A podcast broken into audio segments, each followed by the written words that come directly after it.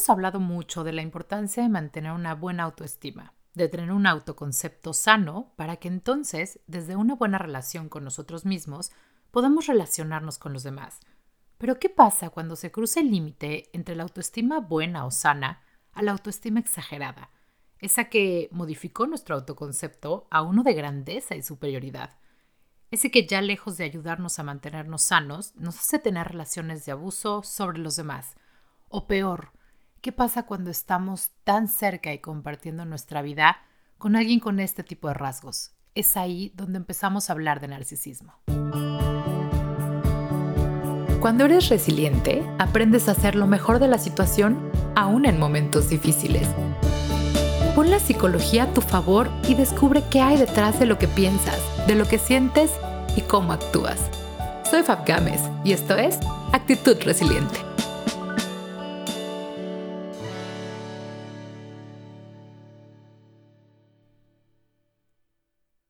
Hola resilientes, ¿cómo están? Bienvenidos al episodio 36 de Actitud Resiliente. Estoy feliz de que estén aquí y más porque hoy vamos a platicar acerca de unos rasgos de una personalidad muy peculiar. Seguramente has escuchado hablar del narcisismo. Es un término que escuchamos hace muchísimos años y que incluso usamos coloquialmente. ¿Por qué? Porque, aunque no lo creas, hay mucho más narcisistas alrededor de lo que te imaginas.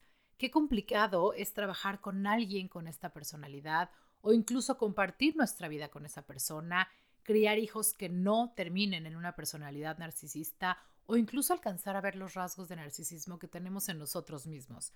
Las personas narcisistas son personas que se llevaron su autoestima a un nivel ya patológico. Hemos platicado que tener una buena autoestima es una gran herramienta resiliente. ¿Por qué? Porque al final nos ayuda a lidiar con las adversidades de la vida, nos ayuda a tener seguridad en nosotros mismos y poder plantearnos metas mucho más claras y lo más importante, conseguirlas. E incluso también una buena autoestima nos ayuda a relacionarnos mejor con nosotros. Pero ¿qué pasa cuando ese grado de autoestima y de autoconcepto ya nos supera y nos saca de la realidad? Es ahí cuando empezamos a hablar acerca de personas narcisistas. Estas personas que sienten una admiración excesiva por sí mismos, por su aspecto, por sus dotes, por sus cualidades, son personalidades muy egocéntricas y también muy orgullosas. ¿Por qué? Porque están en una complacencia excesiva en la consideración de las facultades propias. Se ven a sí mismos con un concepto de grandeza y superioridad que hace que la manera en la que se relacionen con los demás sea muy complicada. El concepto de narcisismo, como seguramente sabes o has leído, viene desde la mitología griega, de este personaje Narciso, que era un joven sumamente atractivo, sumamente guapo, que encantaba a hombres y mujeres alrededor, pero que no lograba enamorarse de nadie. Es como si no los pelara. Y de pronto llega a ver en el agua su propio reflejo y se enamora tanto que termina ahogándose en su propio reflejo.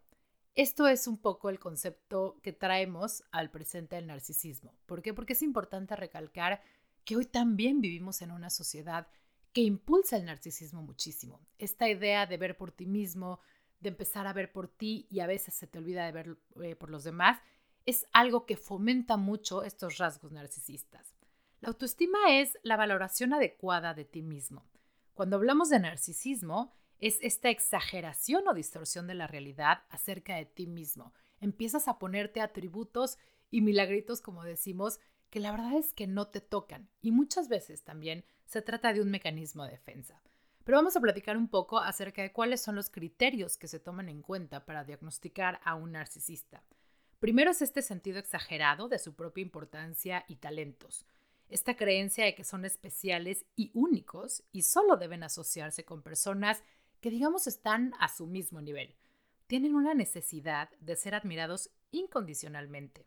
Por supuesto, esto conlleva a que no tienen empatía, tienen una enorme falta de empatía por los demás. También tienen esta preocupación constante por las fantasías de sus logros, que son ilimitados. Se ven a sí mismos tan grandes, tan inalcanzables y logrando cosas impresionantes. Se ven tan inteligentes, bellos, se creen que son los mejores amantes, los mejores compañeros, los mejores en absolutamente todo lo que hacen, que eso incluso también los desgasta muchísimo. Hay una explotación de los demás para lograr sus propios objetivos. Es ahí cuando empiezan a abusar del otro. También hay una envidia de los demás y creencia de que los demás los envidian por absolutamente todo lo que hacen. Esto se traduce en arrogancia y en soberbia. Seguramente después de escuchar acerca de los rasgos de esta personalidad, ya tienes en mente a tu narcisista más cercano. Pero ahora la pregunta es, ¿el narcisista nace o se hace? ¿De dónde viene el desarrollo de estos rasgos? Freud decía que hay un concepto cuando nace un bebé en una familia y le llama su majestad el bebé. ¿Por qué? Porque también, como Freud decía, infancia es destino. Entonces se cree que muchos de los rasgos que los narcisistas presentan vienen de la manera en la que vivieron su infancia. Y en este caso hablan la teoría habla de tres escenarios principales. El primero es la no satisfacción de las necesidades del niño. Imagínate que un bebé llega a la vida de una pareja o de una familia. Entonces, ¿qué pasa? Que evidentemente la atención se vuelca a ese bebé. ¿Por qué? Porque nos necesita para prácticamente cualquiera de sus eh, necesidades en estos momentos. Pero entonces, ¿qué pasa cuando a estos niños no se le cumplen esas necesidades o incluso nos vamos al extremo en que puede haber abuso, humillaciones o negligencias? El niño empieza a desarrollar sentimientos de inferioridad que generan fantasías de omnipotencia. ¿Por qué? Porque tiene que crear a este personaje que, digamos, contrapone la parte de sentirse ignorado en su casa o de sentirse que esas necesidades no fueron satisfechas. Entonces va a buscar el reconocimiento que no tuvo en su casa a lo largo de toda su vida con la gente alrededor de sí mismo. Es como si estos niños que dicen no tener satisfechas esas necesidades de atención, de cuidado, de protección, de una u otra manera, empiezan a desarrollar un papel alterno en, en donde se encargan de buscar ese reconocimiento, ese afecto, esa alabanza que no tuvieron. El segundo escenario es cuando está el niño cumpliendo las necesidades frustradas de los papás. ¿A poco no has visto estos casos en donde el papá tiene cosas que le hubiera encantado ser o hacer y entonces las proyecta en el niño? También viene de una personalidad de un papá narcisista que empieza a proyectar estas necesidades de éxito, de reconocimiento y de logros en su hijo. Es el clásico ejemplo en donde siempre tienen al niño en mil clases extracurriculares, tratando de ser el mejor en ciertos deportes, en cierto idioma, en la escuela, que brilla en la sociedad, y entonces todos estos deseos frustrados de sus papás están puestos en él. ¿Qué es lo que pasa? Que el niño se empieza a comprar esta idea de que tiene que ser el mejor siempre y empieza a ver estas diferencias que hay con las demás personas y se las empieza a creer. Entonces este niño cuando crezca va a, va a crecer bajo esa idea de que siempre tiene que ser el mejor, aún a pesar de empezar a aplastar a los demás alrededor. Y el tercer caso o escenario es cuando precisamente tenemos a estos papás que dentro de su necesidad de entregar amor, de hacerlo bien, de esta crianza responsable, de esta idea de que el niño siempre tiene la razón y de que se tienen que encargar de estructurar la parte psíquica del niño, de que se sienta seguro, de que se sienta capaz de hacer las cosas, empieza a engrandecer estas cualidades. ¿Y qué es lo que pasa? Idealizan a sus hijos, pero digamos que desde el lado de no lo quiero traumar, entonces jamás le voy a decir que se equivoca, jamás le voy a poner límites, jamás le voy a decir que está mal y voy a cumplir todas sus peticiones. ¿Qué pasa? Que el niño también se empieza a creer esta realidad y entonces empieza a tener estos rasgos de omnipotencia a los demás. Ese niño cuando crezca va a ser un adulto que se creyó la versión que sus papás tenían de él y por lo tanto va a actuar así desde el nepotismo.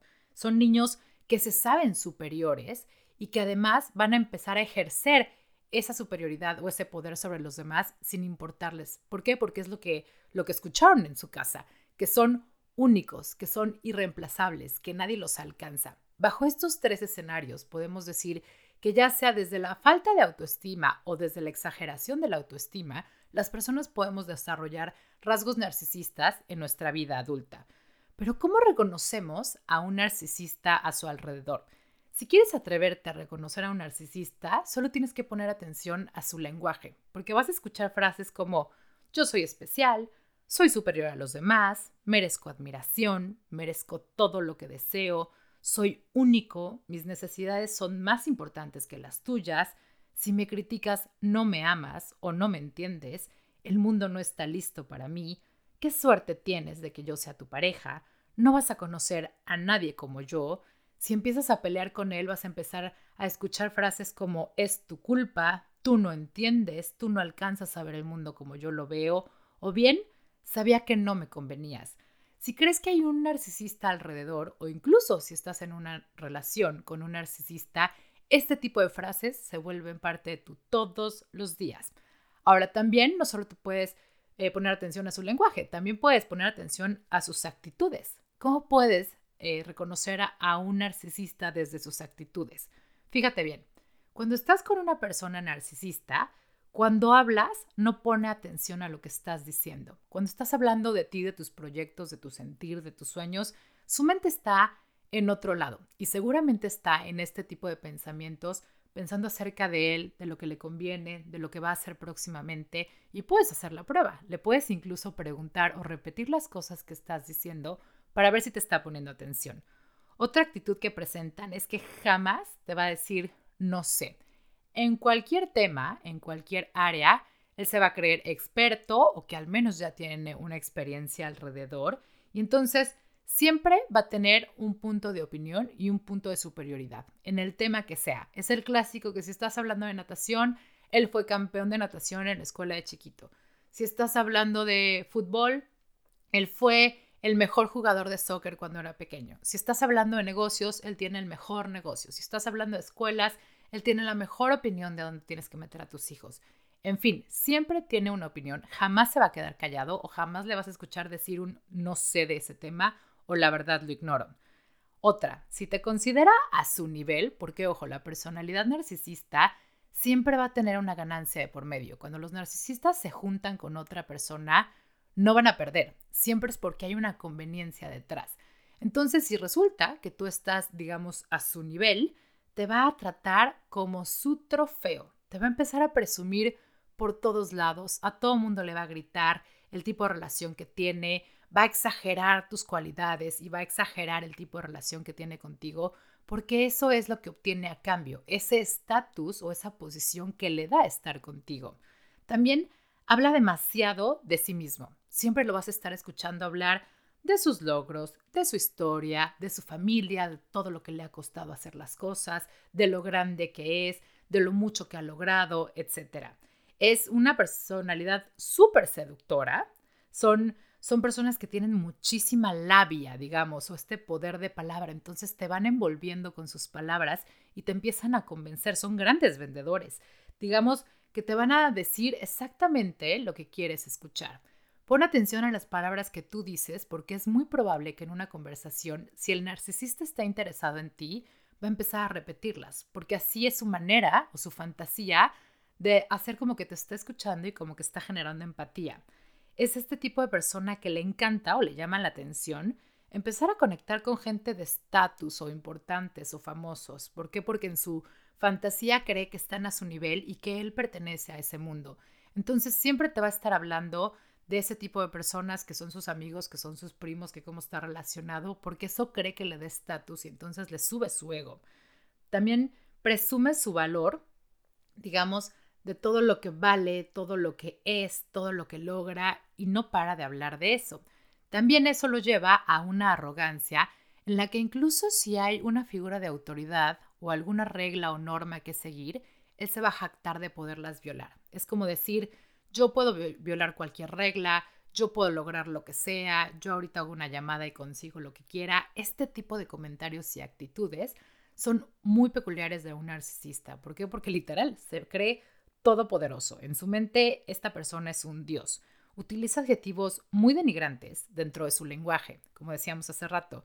Incluso si lo confrontas, te va a decir, ay, era una broma, ¿cómo crees que era en serio? O sea, si tú llegas y le dices, oye, me lastimaste con esto, oye, esto no me parece, o le quieres poner límites, se va a molestar muchísimo. Probablemente va a intentar ocultarlo, pero en realidad va a estar muy molesto porque el narcisista no, no alcanza a reconocer ninguna falla en sí mismo. Y las personas que no están ahí para admirarlo, para halagarlo, simplemente no le funcionan y así como que hacen cortocircuito en su cerebro.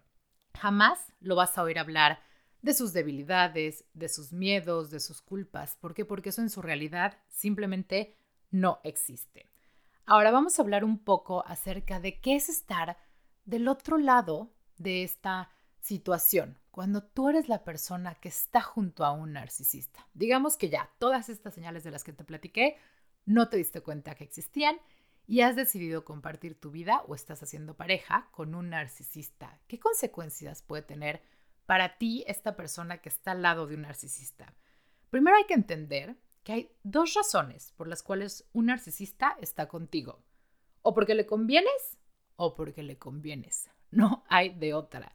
Analiza la situación. Hay una gran ventaja o una gran ganancia que el narcisista tiene de que tú estés con esa persona. ¿Y sabes cuáles pueden ser? Uno, porque te ve a su altura y entonces te presume como la pareja que eres porque le das más estatus o le das más poder. O bien, porque te ve menos y con tu admiración le recuerdas lo grande que es. Y es justo el tipo de persona que quiere alrededor suyo. Pero como puedes ver, en cualquiera de los dos casos, gira alrededor de él, porque esa es la personalidad narcisista.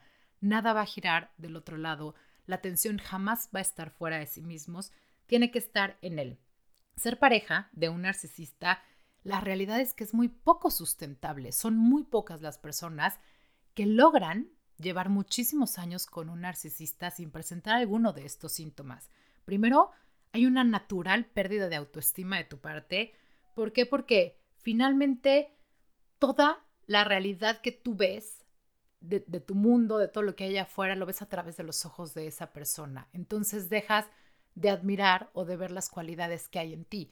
O incluso te empiezas a comprar la versión que esa persona tiene de ti mismo, que evidentemente es de ser menos o de no ser suficiente o de al menos no ser como esa persona, entonces te lo empiezas a creer.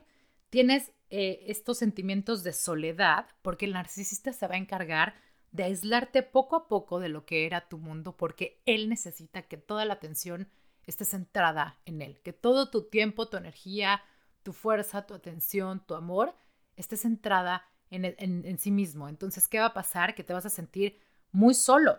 Hay un desgaste emocional súper grande y esto incluso hay estudios que demuestran que las personas que viven mucho tiempo cerca de una persona narcisista, su sistema inmune empieza a deprimirse o a bajar. ¿Por qué? Porque tus defensas bajan, entonces es probable que de pronto te sientas hasta enfermo muy seguido, con síntomas de cosas que nadie te encuentra que es, pero es este desgaste emocional que hay detrás. Obviamente también se presentan síntomas de ansiedad o depresión. ¿Por qué? Porque tienes muchísimo tiempo literal girando al son que el otro toca. También hay sentimientos de dar sin recibir nada a cambio. Y eso es algo muy característico de las personas que acompañan a los narcisistas en su vida. Ya están acostumbrados a dar sin recibir a cambio o a dar, sin, o a dar recibiendo muy poco a cambio. Hay una pérdida de identidad de tu lado porque como te decía, todo gira alrededor de esa persona. Entonces llega un punto en el que tú ya no sabes ni quién eres. Obviamente te sientes inseguro y empiezas a tener dudas acerca de quién eres, de tomar decisiones y te empiezas a hacer así como, como más chiquito porque el resplandor del narcisista pues literalmente te está comiendo. Hay una herida de infidelidad y esto lo, lo platican muchos pacientes que viven con gente narcisista sienten como que les están poniendo el cuerno. Y, me acuerdo de, una paciente que, vivía, tenía un esposo eh, pues con rasgos narcisistas muy, muy desarrollados, y ella decía, constantemente tengo esta idea de que me pone el cuerno. Ya no sé si se trata de otra u otras mujeres o de que me pone el cuerno consigo mismo, porque todo ese amor que yo espero, toda esa atención, todo ese cariño y todo lo que yo esperaría de mi pareja, claramente no me lo está dando a mí, se lo está dando o a otras mujeres o incluso a sí mismo, pero no es a mí. Entonces hay una herida hasta de infidelidad. Obviamente, pues empiezas a renunciar a ti mismo. ¿Por qué? Porque tus gustos, tus intereses y tus necesidades pasaron a segundo plano y siempre va a ser así, porque las necesidades, los gustos o los intereses del narcisista siempre van primero. Y finalmente vives con esta idea de que hagas lo que hagas, te comportes como te comportes, nunca va a ser suficiente porque siempre te están evaluando, porque siempre se está requiriendo de ti más. ¿Por qué? Porque como te decía, todo gira alrededor del narcisista. Acuérdate que cuando estás con alguien así, la realidad es que entre más ames a un narcisista, entre más entres a su juego, más lo vas a idolatrar y más alimentarás su ego. ¿Y eso qué va a pasar? La consecuencia es lógica. Entre más juegues este papel de la persona que está idolatrando al narcisista y cumpliendo con todas sus necesidades, más grande vas a ser su ego y por lo tanto más te va a necesitar. También hay narcisistas que les aterra muchísimo perder a sus parejas. ¿Por qué? Porque se les va su fan número uno. Porque ¿qué van a hacer sin ese reconocimiento o esa admiración? Y eso es normalmente lo que los lleva a jugar este papel de empáticos, aunque sea por un ratito, adularte un poco, a decir que te necesitan en su vida, pero en realidad es por esta necesidad de que necesitan ser admirados y tú cubres perfecto con ese patrón. Si tú vives cerca de un narcisista, seguramente ya te resonó todo esto que te estoy platicando, ya sea la parte en cómo te sientes tú o la parte en la que se comporta el narcisista. Y estoy casi segura que te estás preguntando, pero entonces, ¿por qué me enamoré de un narcisista? O sea, ¿qué necesidad había en mí o qué me llevó a de verdad no alcanzar a ver todo esto y estar con una persona tan ególatra y tan egocéntrica? Bueno, primero, tampoco te culpes. A ver, los narcisistas son sumamente seductores, son personas seguras, que te halagan, te presumen cuando en realidad eres su trofeo. Entonces, eso en el, en el papel o en, la etapa, no en el papel, pero en la etapa de enamoramiento, claro que enamora. ¿Por qué? Porque sientes esa tensión en ti, además de que tienes enfrente a una persona seductora, segura, que te inspira todo eso, por supuesto que gusta. Es probable que si te sientes menos o que si te agarró en un momento de vida o incluso sigues en ese momento de vida en que a lo mejor eh, tu autoestima estaba un poco baja o andabas un poco inseguro, pues esa persona te refuerza, te da la seguridad o estatus y entonces te sientes valorado y seguro. Hay personas que deciden compartir su vida con un narcisista por el concepto de éxito que hay detrás de ellos, por esta fachada de que todo lo pueden, de que tienen poder, de que tienen dinero, de que tienen éxito. Y eso atrae a muchas personas y esa es la razón por la cual deciden juntarse con ellos sin darse permiso de voltear a ver qué hay detrás de esta personalidad y si de verdad van a poder vivir con una personalidad así, porque de verdad es desgastante. Otra de las razones por las cuales seguramente te, pudiste haber enamorado de una persona narcisista es porque hay una, había o hay una ganancia de por medio. A lo mejor te daba estatus, a lo mejor te daba ciertos beneficios que tú creías necesitar en tu vida.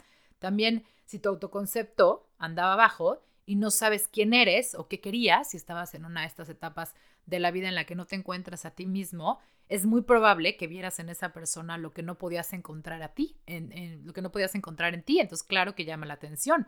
Tu necesidad, por ejemplo, de sentirte amado y valorado. Hay personas que se encuentran en una época de vida en la que necesitan amor y necesitan sentirse valorados.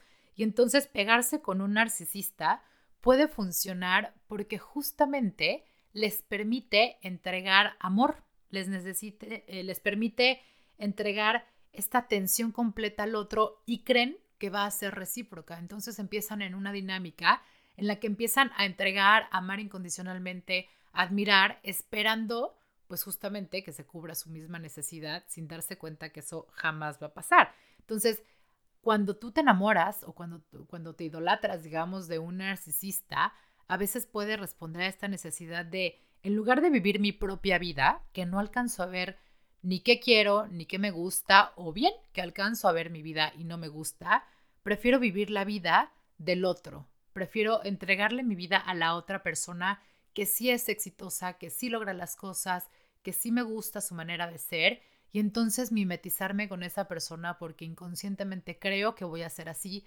igual de seguro, de exitoso, de carismático. Entonces esas son algunas de las razones por las cuales las personas se juntan con personas narcisistas. Acuérdate que la mayoría de las veces hay necesidades, aunque sea de manera inconsciente, que estás cubriendo de ti. Entonces, en fin, si, si ya estás con una persona narcisista y esto se está volviendo un problema, acuérdate que tienes dos, dos eh, caminos, digamos. ¿Por qué? Porque el narcisista no entrega amor y no lo va a entregar.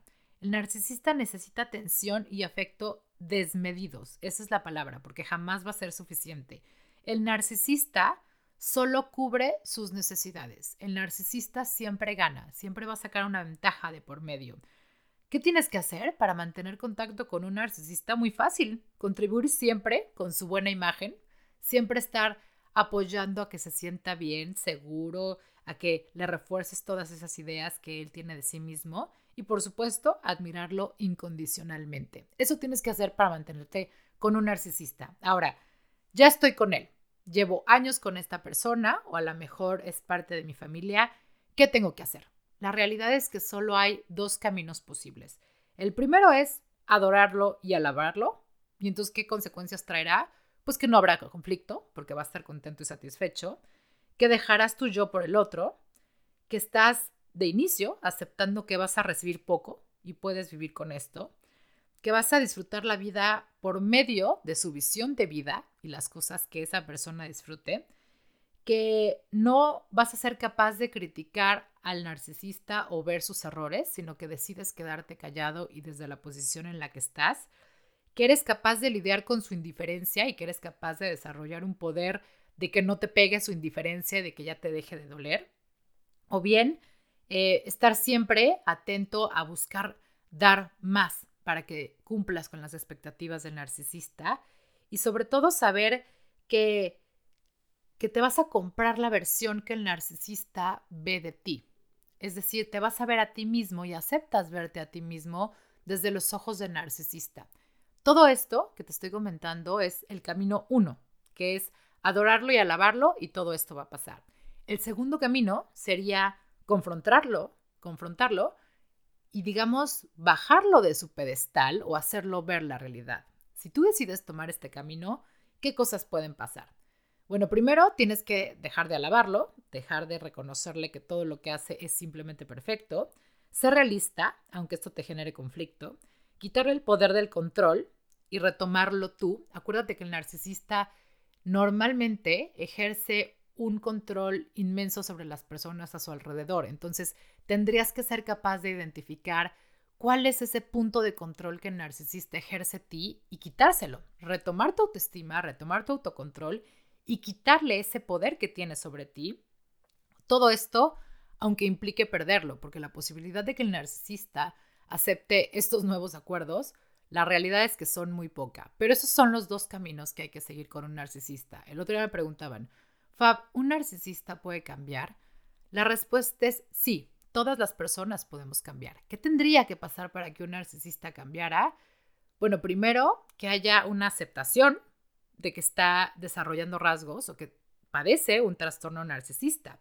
Saber que, que hay un nivel de conciencia que ya lo llevó a aceptar esa parte o que a lo mejor vivió ciertas consecuencias de empezarse a sentir solo o rechazado o en fin, que lo llevaron a ese momento en el que a lo mejor tuvo una iluminación y está aceptando que estos rasgos no quiere que sean parte de su vida.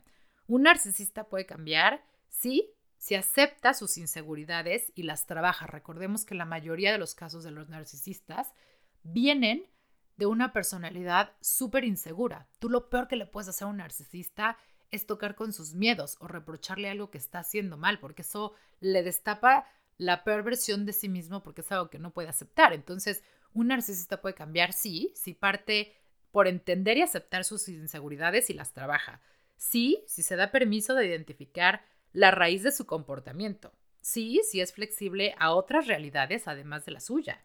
Sí, si es consciente del desgaste que mantiene, que, o sea, que, que del desgaste que es para él mantener esta imagen de, perfección todo el tiempo. Y eso es algo que hacemos mucho en terapia. Cuando una persona llega con rasgos narcisistas, una de las cosas más difíciles para esa persona es darse cuenta del desgaste que ha generado toda su vida, entender el concepto que quiere alcanzar y hacerlo realidad, aunque sea en su mente. Este desgaste de siempre estar demostrándole a los demás lo bueno, lo grande, lo guapo, lo bello, lo inteligente que es, es un desgaste enorme. Entonces, cuando el narcisista llega a terapia queriendo trabajar este tipo de cosas, darse cuenta de ese desgaste puede ser una gran ancla para decir, ya estoy cansado y no vivo así. El narcisista puede cambiar, sí, si trabaja en aceptarse vulnerable. Acuérdate que el narcisista jamás se va a aceptar ni vulnerable, ni débil, ni ningún adjetivo alrededor que lo haga quedar mal, entre comillas. Y bueno, evidentemente, si, si es capaz de manejar su tolerancia a la frustración, de trabajar sus miedos, de aceptarse como es sin tener que demostrarle nada a nadie. si pasan todo este tipo de cosas, claro que el narcisista puede cambiar, claro que una persona con rasgos narcisistas puede evolucionar algo mejor y tratar de mejorar sus relaciones, pero como siempre digo, esto tiene que ser una necesidad de la persona que llega a terapia, de la persona que se atreve a trabajar en estas cosas, tratando de buscar la mejor versión de sí mismo.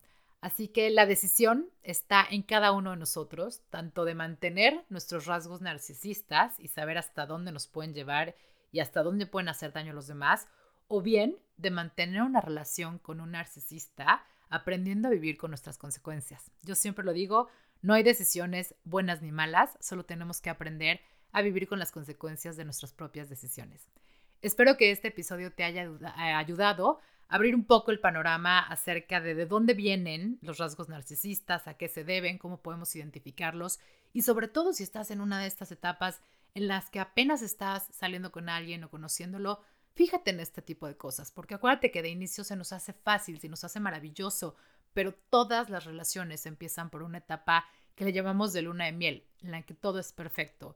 Pero si eres capaz de hacer un poco de introspección, de salirte un poquito de la escena perfecta y tratar de proyectar lo más posible cómo sería tu vida al lado de esta persona, si de verdad podrías vivir con estas características el resto de tu vida, en las buenas, en las malas, en fin, creo que por ahí podríamos empezar a identificar si realmente eres una de estas personalidades capaces de vivir al lado de un narcisista por siempre.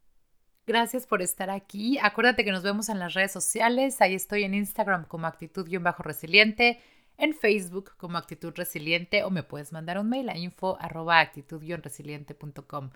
Espero que hayas aprendido un poquito más acerca de los narcisistas, que esto te sirva si es que es tu momento de escucharlo, de abrir los ojos y a lo mejor de hacer conciencia de algo más. Pero como siempre te digo, lo más importante, gracias, porque tú también siempre estás buscando hacer lo mejor de la situación. Nos escuchamos pronto.